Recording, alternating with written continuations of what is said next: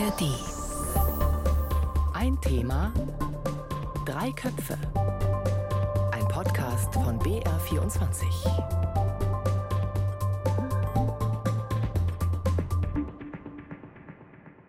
Greta Thunberg hat anders Schlagzeilen gemacht als sonst. Erst war es ein Pappschild auf ihrem Insta-Account Stand with Gaza, dann ein Oktopus-Plüschtier auf einem später gelöschten Bild, ein Oktopus, der als antisemitische Chiffre gelesen werden kann. Dann waren es die Postings von Fridays for Future vom internationalen Account, in dem von Gehirnwäsche zugunsten Israels in westlichen Medien gesprochen wurde, also durchaus verschwörungstheoretisch. Und dann gab es diesen Moment in Amsterdam.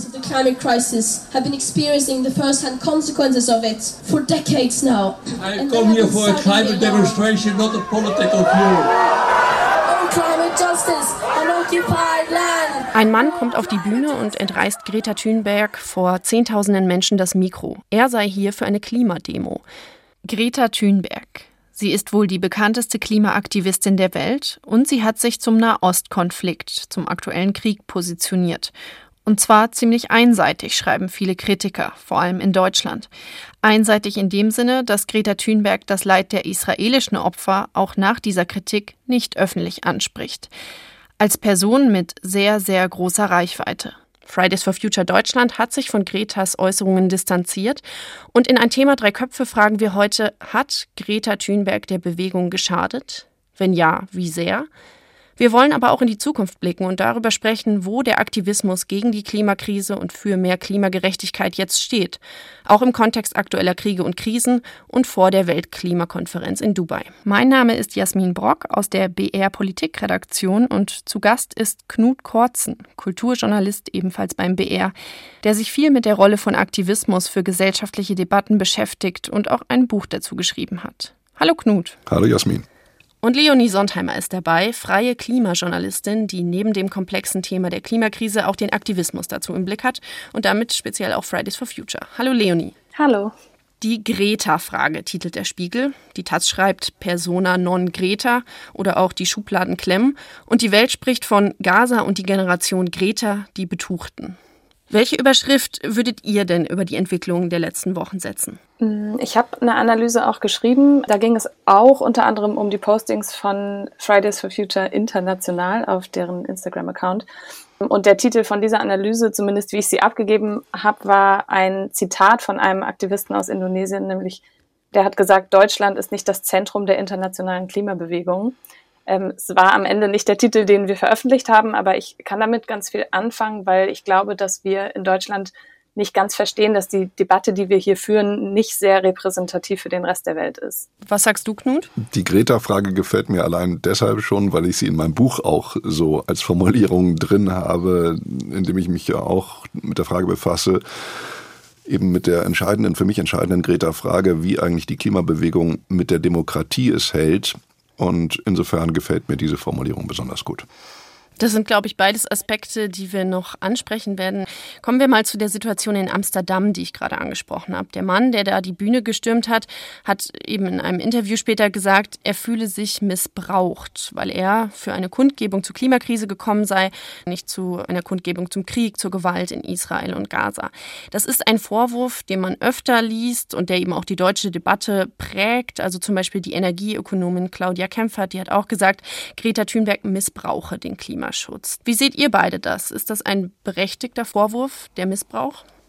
Missbrauch ist natürlich immer ein hartes Wort, aber ich verstehe nicht so ganz, warum Greta Thunberg und andere aus der Bewegung Fridays for Future sich auf dieses Themenfeld jetzt stürzen, mutmaßlich oder ganz gewiss wächst ihnen da keinerlei Kompetenz zu in der Beurteilung dieses Nahostkonflikts und muss es auch gar nicht. Aber deshalb muss man auch sich überhaupt nicht aufgerufen fühlen, meines Erachtens, da in irgendeiner Form sich zu positionieren politisch. Und dann auch noch in der krass einseitigen Art und Weise, wie es jetzt leider geschehen ist. Also keinerlei Distanzierung vom Terror der Hamas ein wirklich blind naives Eintreten für angeblich die palästinensische Sache, was da stattgefunden hat. Und das rührt natürlich aus der schieren Tatsache, dass einfach keinerlei nähere Befassung mit dem Thema stattgefunden hat, sondern man einfach ein paar Insta-Kacheln durchgegangen ist und dann gesagt hat, naja, da wird man sich schon für die richtige Sache engagieren, wenn man das jetzt unterstützt. Und das ist hochgradig naiv, was da passiert. Wie siehst du das, Leonie? Ich meine, dieses äh, Wort Missbrauch zielt ja in dem Fall, wie ich es verstehe, auch darauf ab, dass man quasi sein eigenes Themenfeld oder Kompetenz ähm, verlässt. Mhm. Also ich kann nicht in den Kopf von Greta Thunberg reinschauen und ich habe auch nicht mit ihr gesprochen. Das heißt, es ist immer ein bisschen Spekulation. Aber ich glaube, dass für sie und auch für andere, die sich gerade positionieren und dann auch eher pro-palästinensisch positionieren, die Klimakrise und diese Gerechtigkeitsfrage total eng zusammenhängen und dass es sich für sie aus ihrer Innenperspektive nicht so anfühlt, als würden sie da sich auf ein fremdes Thema stürzen, wie du es gerade ähm, formuliert hast, sondern ich glaube, dass sie diese Verbindung so wichtig ähm, betrachten, dass sie das auch zusammenbringen wollen in ihrer Kommunikation. Also das ist auf jeden Fall auch eine teilweise überlegte Positionierung. Natürlich kann sich das aber für Menschen, die diese Verbindung nicht sehen, dann auch so anfühlen, als würde die Öffentlichkeit missbraucht werden für ein anderes Thema. Ich könnte mich jetzt nicht dafür entscheiden, ob ich finde, dass das ein Missbrauch ist oder nicht. Ich will nur darauf hinweisen, dass es, glaube ich, aus der Innenperspektive von den, von Greta und Co. einfach miteinander zusammenhängt. Darf ich da gleich mal nachfragen, wie wäre dann ein Slogan wie No Climate Justice on Occupied Land richtig zu deuten? Was meinst du denn mit richtig deuten? In dem Sinne, dass das irgendwie nicht äh, doch sehr israelfeindlich und höchst anrüchig aufgefasst werden muss.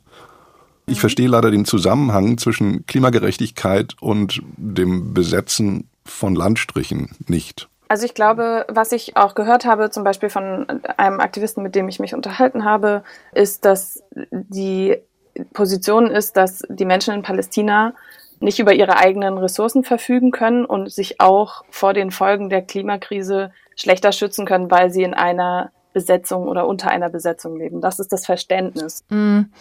Ganz kurz, was ja so nicht ganz richtig ist, denn der Gazastreifen wird ja von der Hamas kontrolliert, war vor dem Angriff der Hamas nicht von Israel besetzt. Das ist ja genau der Punkt. Es ist sehr aus der Perspektive der Palästinenserinnen und Palästinenser gedacht und sozusagen alles, was die israelische Perspektive daran betrifft, wird ignoriert und nicht benannt und da kann man dann natürlich extrem viel reininterpretieren. Ja, wie wir jetzt ja auch gerade schon im Gespräch merken, bedarf es größerer interpretatorischer Anstrengungen, um solche doch sehr einseitigen oder schmallippigen Slogans überhaupt richtig zu deuten und das wird der Allgemeinheit nicht gelingen, da sofort zu erkennen, was Fridays for Future da jetzt eigentlich genau meint mit.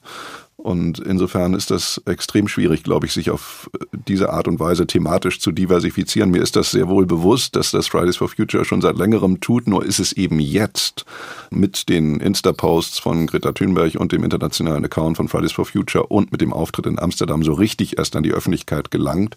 Und da wird es dann halt ganz schnell ganz schwierig, äh, zumal dieser Account das ist ja keine Dachorganisation äh, Fridays for Future International, wie wir alle wissen, sondern es ist ja ein loser Verbund von offenkundig nur einzelnen Personen, die diesen Account steuern. Und wenn die da so höchst manipulativ ihre eigene Weltsicht als die allgemeine Sicht von Fridays for Future International lancieren, dann wird es doch hochproblematisch ganz schnell. Leonie, was weiß man denn darüber, wie solche Postings entstehen? Eben weil Fridays for Future ähm, Aktivisten und Aktivistinnen auf der ganzen Welt hat, auch ganz viele Unteraccounts, aber es ging ja jetzt quasi um den internationalen Account. Genau, grundsätzlich gibt es ähm, so einen Überblick über alle Fridays for Future Organisationen, die es weltweit gibt, auf einer Website, die Fridays for Future International sozusagen heißt. Und all diese Untergruppen, die sind irgendwie organisiert, aber das ist das Merkwürdige daran, dass diese Struktur darüber, das Internationale, nicht in dem Sinne organisiert ist. Da gab es nie ähm, eine offizielle Zusammenkunft von den verschiedenen Ländern, die dann gesagt haben, okay, das ist jetzt unsere internationale Struktur. Und der internationale Instagram-Account ist tatsächlich so, dass es, äh, ich glaube, an die 100 ähm, verschiedenen Aktivistinnen aus allen möglichen Ländern gibt, die in einer Telegram-Gruppe so ein bisschen sowas wie mehrheitlich entscheiden, ähm, was gepostet wird. Aber da kann sozusagen jeder, der in der Telegram-Gruppe ist, etwas vorschlagen und dann welchen Entscheidungsprozess genau sie da in der Telegram-Gruppe haben, das weiß ich nicht, aber darüber wird sozusagen ein bisschen gesteuert, was dann veröffentlicht wird. Wir werden über die internationale Debatte ähm, sicher später noch sprechen. Wie wir jetzt auch eingestiegen sind, ging es jetzt um die, die deutschsprachige Debatte. Ob das, was Fridays for Future international da gepostet und teilweise ja auch wieder gelöscht hat, nun als verkürzt, als israelfeindlich, als sogar antisemitisch bezeichnet werden kann oder nicht, da gehen die Einschätzungen tatsächlich auseinander. Vor allem wird ja immer wieder das Auslassen von jüdischen Opfern kritisiert. Und zum Beispiel Josef Schuster, Präsident des Zentralrats der Juden, der hat bei Welt TV gesagt, es sei mindestens naiv, so etwas zu posten. Antisemitismus sei ein schwerer Vorwurf, aber es sei hier nah dran. Und er meint auch, dass Fridays for Future sich in Deutschland nach diesen Äußerungen umbenennen sollte. In der Bundespolitik gab es auch von vielen Seiten Kritik, auch von den Grünen, die Fridays for Future politisch wohl am nächsten noch stehen. Unverantwortlich hat Annalena Baerbock gesagt, absolut unanständig, sagt Ricarda Lang. Es gab aber auch linken Politiker, die Greta Thunberg in Schutz nehmen. Bernd Rieksinger sagt zum Beispiel, die humanitäre Katastrophe im Gazastreifen anzusprechen sei keine Relativierung des Terrors der Hamas. Was wir auf jeden Fall festhalten können, wenn wir mal so rausgezoomt haben, die Diskussion dreht sich sehr viel um Greta Thunberg, um diese Situation in Amsterdam, nicht unbedingt mehr um Klimapolitik. Ich würde deswegen gerne noch zur Rolle von Greta Thunberg kommen. Ähm, Knut, du hast dich ja in, unter anderem in deinem Buch viel mit sozialen Bewegungen, mit Aktivismus, aber auch eben mit öffentlich sehr präsenten Personen befasst. Wie wichtig ist denn so eine Figur, eine Gründerin, die ja so einen Anstoß für diese sehr, sehr große Bewegung gegeben hat? Wie wichtig ist sie noch? Also, dass so eine soziale Bewegung, wie es die Klimagerechtigkeitsbewegung ist, ein Gesicht braucht, das überall dann auch zu sehen ist und mit dem sich die Bewegung identifiziert und das ist quasi gewissermaßen als Ikone auch begreift, das ist extrem wichtig nach wie vor, glaube ich. Und Greta Thunberg hat diese Rolle nach wie vor, glaube ich, auch. Die nimmt sie ein und alle Welt bezieht sich ja immer wieder, wie jetzt ja auch in der ganzen Diskussion, auf sie und ihre Äußerungen. Und insofern ist das für die Sichtbarkeit der Bewegung extrem wichtig, so eine Figur wie Greta zu haben. Also was die 20-Jährige da jetzt eben veranstaltet, zeigt aber auch die Grenzen auf des Engagements, wenn es eben mal in eine sehr seltsame Richtung abdriftet. Und deshalb ist eben jetzt auch gerade die Diskussion über ihre Person so am Laufen. Leonie, was meinst du aus Sicht des Klimajournalismus zu Gretas Rolle bzw. der, die ihr gegeben wird? Ja, ich habe vielleicht einen ganz kleinen anderen Einschlag. Ich glaube, ganz am Anfang der Bewegung war Greta natürlich extrem zentral, weil sie hat das initiiert, dieses ähm, Streiken während der Schulzeit ähm, und auch ganz viele Menschen inspiriert, ihr das nachzutun. Ich glaube, im Verlauf dieser, wo die Bewegung gewachsen ist in den verschiedenen Ländern, besonders auch in Deutschland, hat die Bedeutung von Greta für die Bewegung abgenommen. Greta hat sich auch in den letzten Jahren sehr bewusst zurückgenommen und äh, ist nicht mehr so viel öffentlich aufgetreten. Und da sind andere Gesichter, sage ich mal, wichtig für die Bewegung geworden. Ich glaube aber für diese breitere Öffentlichkeit und für Menschen, die vielleicht klimabewegt sind, ist Greta nach wie vor diese Galionsfigur. Und ich finde es nahezu rührend, wie Menschen jetzt von ihr enttäuscht sind, weil sie vielleicht nicht in allen ähm, Dingen der, ja, der Haltung der Menschen, die sie rezipieren, entspricht und und ähm, diese Enttäuschung kommt, glaube ich, auch daher, dass man ein Stück weit gehofft hatte oder gedacht hat, dass Greta uns alle aus der Klimakrise rettet. Also es ist tatsächlich ja auch ein bisschen absurd, was man von so einzelnen Gesichtern von großen Bewegungen alles erwartet. Ähm, insofern ist es jetzt, glaube ich, auch ganz gesund, dass wir mal merken, dass Greta Thunberg äh, ein Mensch ist mit einzelnen Ansichten, die man auch definitiv kritisieren kann und sollte. Aber für die Klimabewegung macht, glaube ich, ihre Positionierung gar nicht so den großen Schaden. Weil du das Wort rührend gerade verwendet hast. Rührend fand ich in den vergangenen Jahren zu beobachten, wie viele Journalistenkolleginnen und Kollegen sie quasi zu dieser Ikone, die sie ja dann wurde, aufgebaut haben. Also man kann ja die Cover genau. gar nicht mehr zählen. Zweimal 2019 allein war sie auf dem Cover des Time Magazine, Rolling Stone, Vogue, überall bis hin jetzt letzte Woche zum Spiegel Covergirl, also Schicksalsjahre eines Covergirls.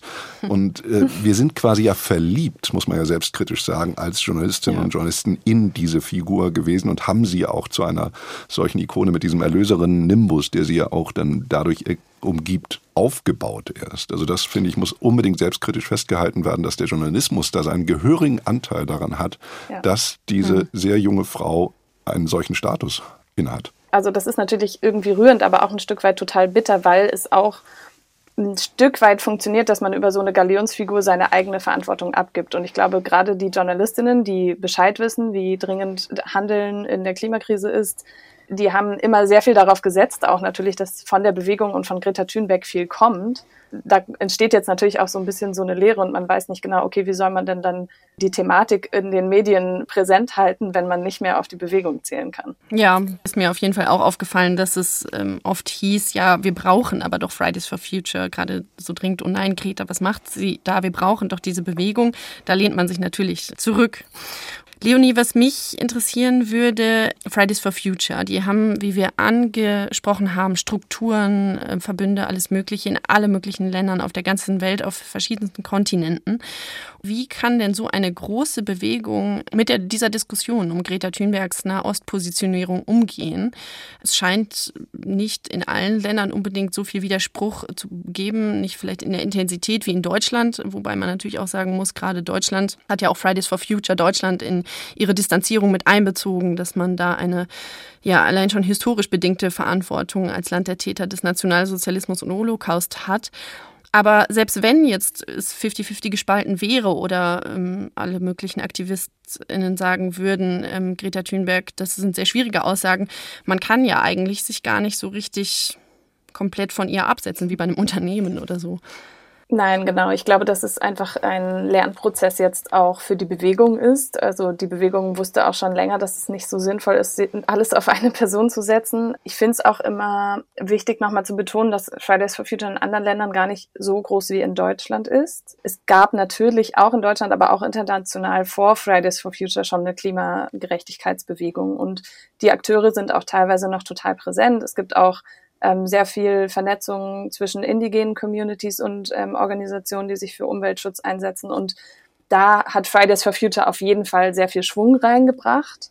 Aber ich glaube, wenn, auch wenn es jetzt darum geht, äh, wie es weitergeht mit der internationalen Klimagerechtigkeitsbewegung, dann ist Fridays for Future auch nur ein Akteur von vielen und in manchen Ländern ein kleiner Akteur.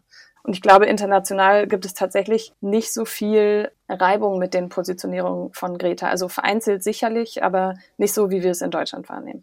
Ich habe zu diesem Thema vor kurzem mit einem Selbstaktivisten und Soziologen und Philosophen gesprochen, Sven Hillenkamp, der in Stockholm lebt und Greta auch tatsächlich sehr gut selber kennt ähm, und die ganze Bewegung seit Jahr und Tag auch dafür kritisiert, dass sie gerade jetzt mit dem Nahostkonflikt da sich selber schwächt, indem sie auf dieses Themenfeld äh, sich begibt. Und er hat mir, finde ich, in sehr eindringlicher Art und Weise in dem Interview gesagt, dass das eben für ihn das Hauptproblem ist, dass man sich mit einer Bewegung, ja in dem Falle, jetzt hier Israel-Palästina-Konflikt, solidarisiert, die es ganz klar nicht mit demokratischen Vorstellungen äh, so hat, sondern eher sehr autoritär organisiert ist. Und äh, dazu hat er mir Folgendes gesagt. Die lange linksaktivistische, linksradikale Tradition, vollkommen blind zu sein für autoritäre, totalitäre Akteure, inklusive dann deren homosexuellen Feindlichkeit, Frauenfeindlichkeit, Demokratiefeindlichkeit, Rechtsstaatsfeindlichkeit, Antisemitismus und so weiter. Solange eine Kraft gegen irgendeine imperiale Macht vermeintlich agiert, wird diese Kraft als Bündnispartner angesehen. Man solidarisiert sich nicht ausdrücklich mit der Hamas, aber man distanziert sich nicht und nennt islamistische Extremisten und deren Vernichtungspolitik nicht klar beim Namen. Das ist eigentlich das Hauptproblem, was da sichtbar wird. Also ich habe sehr viel Distanzierung mit, also von, von den Taten der Hamas wahrgenommen, auch international. Das ist natürlich immer eine Frage, was man so mitbekommt und, und wem man folgt. Aber das fände ich jetzt, also könnte ich nicht stehen lassen, dass es international in der Klimagerechtigkeitsbewegung keine Distanzierung von den äh, Gräueltaten der Hamas gäbe. Ich kenne diese Distanzierung nicht, ähm, wäre gespannt darauf, sie mal zu lesen, zumal von Greta Thunberg. Aber das Problem, was Sven Hillenkamp hier anspricht, ist ja ein viel weitergehendes, dass man nämlich vollkommen naiv äh, Menschen unterstützt, die alles andere wollen als man selbst, die extrem misogyn sind, extrem frauenfeindlich, extrem rechtsstaats, extrem demokratiefeindlich und da in absolut blauäugiger Art und Weise äh, Leuten folgt und die unterstützt, die wirklich ganz, ganz andere Ziele haben äh, als man selbst. Also das will ich ja äh, Greta Thunberg in keiner Weise unterstellen, dass sie da auch nur ansatzweise mit denen d'accord wäre, mit deren politischen Illusionen, äh, wie einen Staat zu organisieren ist und so etwas. Aber äh, sie macht halt den Fehler, dass sie das überhaupt nicht benennt. Ich sehe das ein bisschen so, dass die ähm, internationale Klimagerechtigkeitsbewegung sich solidarisiert mit Zivilgesellschaft in den jeweiligen Ländern. Also natürlich ist das dann strategisch unklug, dass sie sich nicht distanzieren von den Autokraten etc. Aber ich glaube auch nicht, dass sie sich mit denen verbünden würden, sondern ihre Perspektive ist ja die zivilgesellschaftliche. Und es gibt ja auch in, innerhalb von Palästina eine zivilgesellschaftliche Bewegung, die überhaupt nicht d'accord ist mit dem, was die Hamas macht. Also es ist natürlich super komplex und wir können auch lange interpretieren, wer was eigentlich meint.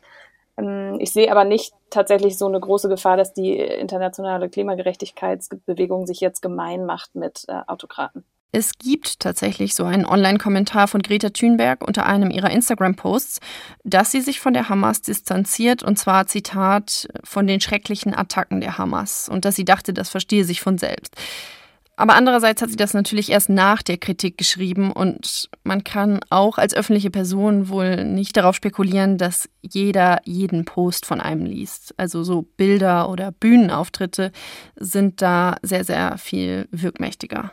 Und vor allen Dingen, man muss ja auch nochmal daran erinnern, sie hat sich fotografieren lassen, sie selbst hat dieses Schild nicht hochgehalten, aber eine Person neben ihr direkt, Stop the Genocide. Also sie spricht vom Völkermord an den Palästinensern. Das ist eine absolute Fake News, die da in, der, in die Welt gesetzt wird. Tut mir leid und da habe ich auch keinerlei Verständnis dafür. Diese Art von Naivität ist einfach bodenlos. Und ähm, Greta Thunberg hat ihren Nimbus auch deshalb so aufbauen können, weil sie sich immer auf die Wissenschaft berufen hat.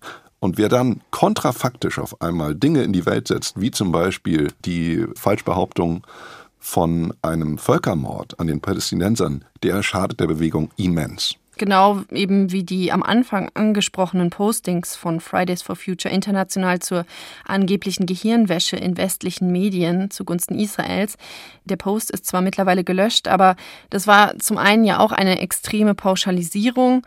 Und zum anderen steckt hinter so Begriffen wie Gehirnwäsche, gerade in dem Kontext, wo wir uns jetzt gerade bewegen, die Vorstellung von einer vermeintlichen Lenkung. Also das kann, das sagen viele Experten und Expertinnen, als antisemitisches Stereotyp gelesen werden.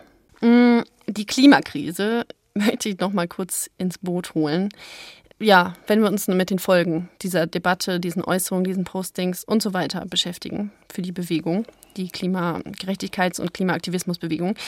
Die Klimakrise selber ist auf jeden Fall, ich glaube, das können wir festhalten, äh, nach wie vor ein sehr, sehr dringendes Problem. Diese Woche hat zum Beispiel das UN-Umweltprogramm gewarnt, dass selbst wenn alle aktuellen Klimaschutzzusagen komplett umgesetzt würden von Staaten, dass sich die Erde bis zum Jahr 2100 trotzdem um drei Grad erwärmen dürfte. Von daher lasst uns nach vorne blicken zu auch tatsächlich zur nächsten Weltklimakonferenz in Dubai, die da ja auch für das Thema, das wir besprochen, eine Rolle spielen könnte. Da treffen sich ja auch Fridays for Future Aktivisten und Aktivistinnen aus diversen Ländern.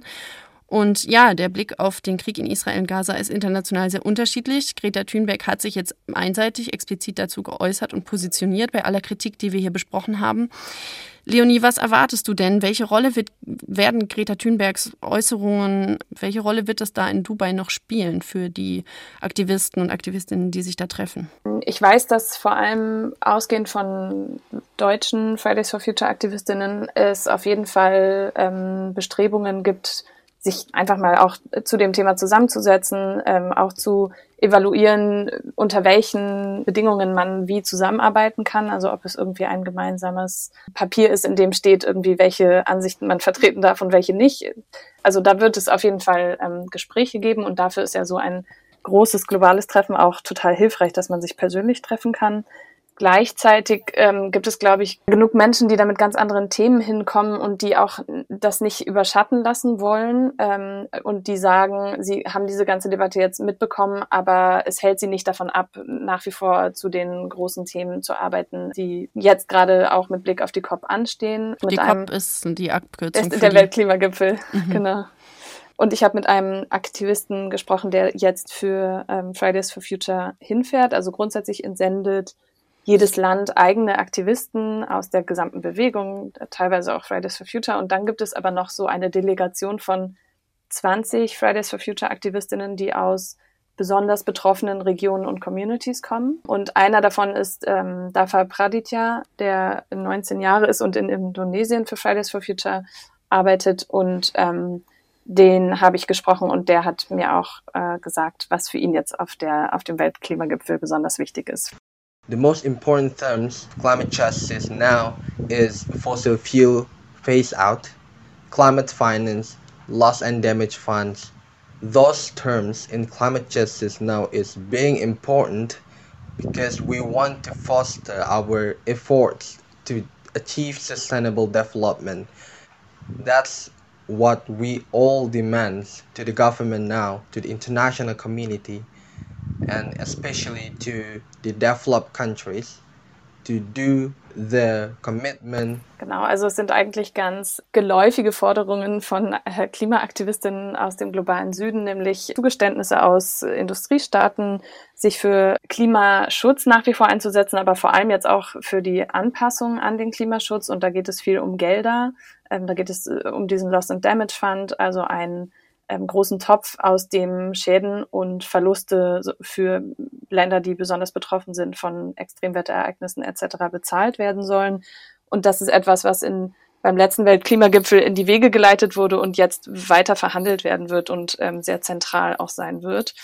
Ähm, und Dafa Praditya hat mir auch noch gesagt, dass sie all das fordern und weitermachen und eine globale Klimagerechtigkeitsbewegung sind, egal ähm, was Leute von ihnen denken oder Leute, die außerhalb stehen, gerade über die Klimabewegung reden. Und das fand ich, glaube ich, nochmal eine ganz wichtige Innenperspektive, dass es von außen manchmal sehr katastrophal wirken kann, so ähm, Positionierungen und, und Konflikte, aber innen gibt es noch so viele andere wichtige gemeinsame Themen, dass zumindest aus der Perspektive von Dafa Praditya da jetzt keine Spaltung oder so droht. Was ich allerdings schon beobachte, ist, dass Fridays for Future im Laufe der Jahre doch stark an Bedeutung auch hierzulande verloren hat. Das sieht man ja allein an den Mengen der Menschen, die anfangs mitmarschiert sind und heute noch sich versammeln, während Fridays for Future zu Klimastreiks oder Demonstrationen aufruft. Also insofern glaube ich, dass diese innere Zerstrittenheit und schlechte Verfasstheit der Bewegung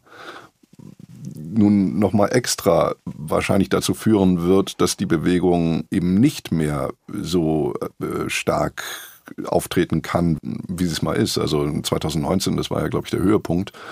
Und äh, heutzutage, es stimmt schon, dass Deutschland Fridays for Future mäßig eine Bastion ist, aber wenn man das mal sich anschaut, wie viele oder eben wie wenige Menschen heutzutage nur noch mitlaufen auf solchen Demonstrationen und wie viele es einstmals waren, dann merkt man ja schon, dass es da nicht allzu gut läuft. Hm. Wenn ich die Frage nach dem Schaden, den Greta Thunberg der Bewegung zugefügt hat, ja oder nein, nochmal anders formuliere, ich wir haben gehört, ihr habt da auf jeden Fall sehr unterschiedliche Einschätzungen. Da seht ihr die Gefahr, dass die Klimabewegung jetzt eben von Menschen, die vielleicht den Maßnahmen zur Eindämmung der Klimakrise sowieso nicht so zugetan sind, ja, diskreditiert wird nach dem Motto, Thünbergs Äußerungen finden wir problematisch. Ach ja, also brauchen wir uns nicht mehr kümmern oder hören nicht mehr auf sie. Die haben eh keine Ahnung. Ja, also das definitiv. Vorher war es dann die Plastiktüte, aus der Greta irgendwie was gegessen hat oder so. Da findet man, glaube ich, ähm, immer was. Und das ist jetzt natürlich irgendwie nochmal auch ein Anlass für Menschen, die wirklich sehr klimabewegt sind, ähm, sich aber irgendwie abzuwenden von Fridays for Future. Nur glaube ich nicht, dass sie sich dann davon abwenden, selber Klimaschutz einzufordern. Also da gibt es ja auch nochmal einen Unterschied dazwischen, ob man sich dieser Bewegung zugehörig fühlt und von den Streiks eingeladen fühlt und dann auf die Straße geht oder ob man ohnehin äh, sich für Klimaschutz und Klimaanpassung einsetzt und dann auch weiter wirkt, unabhängig davon, was jetzt mit Fridays for Future passiert. Ja, also ich glaube, dass die Gefahr tatsächlich ist, sich in gewisser Weise zu delegitimieren, indem man halt nachweislich falsche Behauptungen in die Welt setzt und sonst immer mit dem äh, Slogan Follow the Science äh, losmarschiert äh, und dann auf einmal die Science Science sein lässt und äh, irgendwelche Verschwörungstheorien in die Welt setzt, den Völkermord an den Palästinensern betreffend, dann schadet man immens der Bewegung und äh, das kann man auch nicht meines Erachtens als mitteleuropäisches oder rein deutsches Problem und Phänomen abtun. Mir ist schon klar, dass der Indonesier, die Indonesierin sich für solcherlei Probleme vielleicht nicht übermäßig äh, interessieren, aber das ist nun mal äh, verbunden mit unserer Geschichte hier ein immens wichtiges Thema und das kann man nicht einfach so abtun. Und das ist ja auch so ein äh, Punkt bei der Klimagerechtigkeitsbewegung, dass dann immer gesagt wird, das Klima ist das Hauptthema und alles andere muss sich dem unterordnen. Ich finde, man kann berechtigterweise hier einwenden, nein, man muss hier auch mal historisch korrekt vorgehen und auch gegenwärtig korrekt die Lage analysieren und kann nicht dann auf einmal kontrafaktisch argumentieren. Das war ein Thema Drei Köpfe zur Frage, wie sehr Greta Thunberg mit jüngsten Nahostkonfliktaussagen der Klimabewegung geschadet hat und was das für die internationale Einigkeit der Aktivisten und Aktivistinnen bedeutet. Knut und Leonie, danke euch. Vielen, Vielen Dank. Dank. Wer sich mehr mit dem Thema Antisemitismus in Deutschland beschäftigen möchte, ich verlinke das Dossier Politik in den Show Notes, in dem mein Kollege Thies Maaßen analysiert, warum der Antisemitismus in Deutschland nie weg war und wir ihn als Gesamtgesellschaft nicht loswerden. Ein Thema, drei Köpfe. Heute mit Leonie Sontheimer, Knut Kortzen und Jasmin Brock. Stopp! Noch nicht ausschalten. Noch ein Podcast-Tipp von mir. Lost in Nahost. Wie ein Thema drei Köpfe zu finden in der ARD Audiothek. Hi, ich bin Ann-Kathrin Wetter und das hier ist Lost in Nahost, der Podcast zum Krieg in Israel und Gaza. Es ist gerade unfassbar schwierig, den Überblick zu behalten über das, was gerade im Nahen Osten passiert. Und mitzukommen, wer welche Rolle spielt, welche Player wichtig sind und wie hat das alles nochmal angefangen? Wir wollen euch helfen zu verstehen, was gerade Phase ist, wer welche Interessen verfolgt. Viele von euch fragen sich gerade, warum es plötzlich ein Problem sein soll, wenn PalästinenserInnen auf die Straße gehen oder jemand den Hashtag Free Palestine verwendet. Was das heißt, wenn der deutsche Bundeskanzler davon spricht, dass die Sicherheit Israels Staatsräson ist. Für solche Fragen und ganz viele mehr gibt's ab jetzt uns. Wir sind Lost in Nahost, der Podcast, der euch hilft zu verstehen, was gerade los ist im Nahen Osten. Und dafür sprechen wir mit den Korrespondentinnen der ARD in Tel Aviv und mit Expertinnen über das, was gerade im Nahen Osten passiert. Und vor allen Dingen sprechen wir darüber, was euch zu dem Thema interessiert. Schickt uns also gerne eure Fragen an lostinnaost.br.de oder schreibt eine DM an die NewsWG bei Instagram. Den Podcast Lost in der Ost gibt's in der ARD Audiothek und überall, wo es Podcasts gibt.